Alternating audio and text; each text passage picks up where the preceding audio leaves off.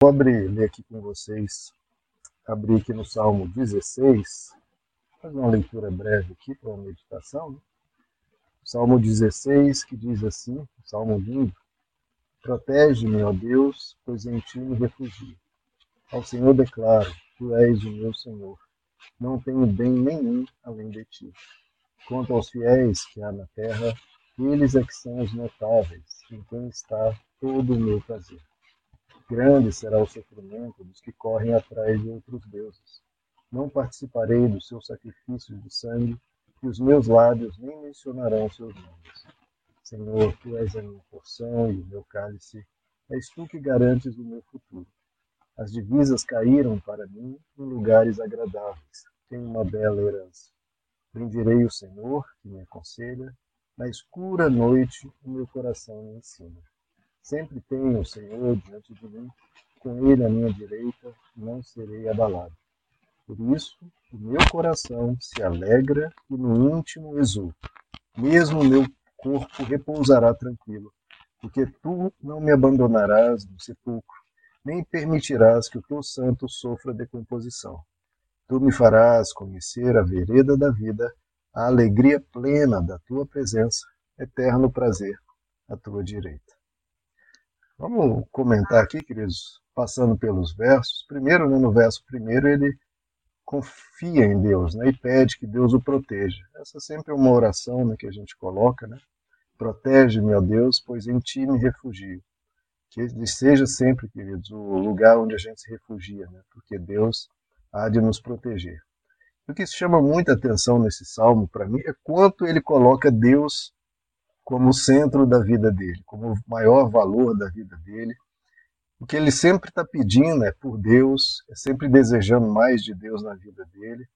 Eu acho que essa é a maior bênção do cristão. Né? A maior bênção do cristão é ter Deus no coração e Deus junto de si. Né? Por isso, no verso 2 ele diz: Tu és o meu Senhor, não tenho bem nenhum além de ti. Olha que coisa linda, né? Até porque, se formos parar para pensar, realmente nenhum bem é nosso, né? Porque tudo a gente vai deixar, né? Isso é uma realidade inegável, né? Tudo vai ficar. O que nós vamos levar é o nosso, o que nós fizemos aqui na Terra, o quanto honramos a Deus, o quanto o seguimos, o quanto Ele foi realmente o nosso Senhor. Então, Ele é o nosso verdadeiro bem. Né? E no verso 3 ele diz que os fiéis que há na Terra é que são os notáveis. E Deus ainda diz, esse verso 3 é Deus dizendo, né? ele diz: Em quem está todo o meu prazer. É impressionante, né, queridos? Como Deus tem uma visão diferente, né? Às vezes as pessoas estão, né?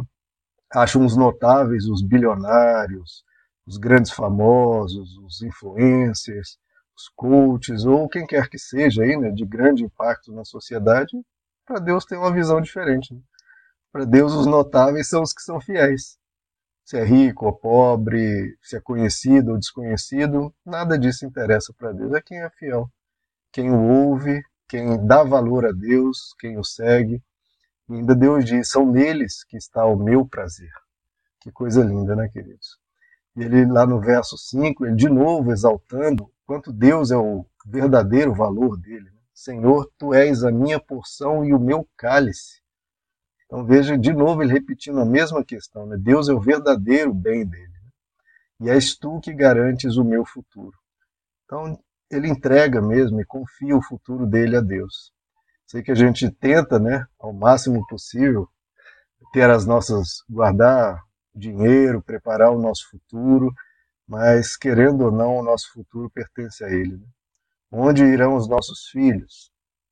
Quando é que virá alguma doença perigosa sobre nós, sobre os nossos familiares, a gente não tem controle sobre muita coisa. Né? Então a gente tem que realmente colocar nas mãos de Deus e pedir por um futuro na vontade dele. No verso 7 ele diz: Bendirei o Senhor que me aconselha. Então veja como Deus é tudo para ele: é minha porção, é meu cálice, é, não tem nenhum bem além dele. E quem aconselha o que? O cristão é Deus, né? A gente recebe conselho de pais, eventualmente de psicólogos, de pessoas, mas a gente nunca pode deixar de ouvir a Deus. Né? Pedir a Deus conselhos, pedir a Deus direção, pedir que Deus nos ilumine o caminho. E ele fala, né, na escura noite o meu coração me ensina. É porque a gente pede um conselho para Deus, mas daí vai vir um anjo, vai vir uma voz. Ele fala: não, vai vir no meu coração. No meu coração vai surgir um, um entendimento, uma clareza sobre algo que eu não percebia. Ele fala: na noite, na mais escura noite, o meu coração me ensina. Né? Vai vir uma luz. Né? Pode ser a noite mais escura, vai vir um, uma clareza, vai vir uma, uma revelação. Né? Talvez seja até desse termo aqui, né, que o São João da Cruz, o cristão antigo, ele fala sobre a escura noite da alma, né? que todo ser humano passa por um período de, de grande aflição, de grande sofrimento, né? ele chama de a noite escura da alma. Talvez seja até desse salmo aqui que ele extraiu esse termo. Né? Então, na escura noite, na escura noite da alma, nosso coração vai nos ensinar, o coração daquele que teme ao Senhor. Né? No verso 8 ele diz: Sempre tem o Senhor diante de mim. Então é isso, né, queridos? Deus não é para ser procurado é, esporadicamente, busco Deus agora, daqui um mês eu lembro de Deus de novo. A gente tem que ter Deus sempre diante de nós. Nosso, nossa mente, o nosso coração, a nossa alma se elevar a Deus e pedir sempre a Deus pela direção, pela proteção, por conselhos, porque, como está escrito aqui, com Ele à minha direita eu não serei abalado. Não é que não vai vir situações difíceis, virão. Como Jesus disse, né, nós teremos aflições. Mas Deus estando conosco, a gente tem um, onde se apegar, né, onde se sustentar, a gente tem como enfrentar né, as pancadas da vida, porque com Ele conosco, a gente tem um escape, a gente tem como vencer. Né? E aí, no verso seguinte, verso 9, o meu coração se alegra e no íntimo exulto, mesmo meu corpo repousará tranquilo.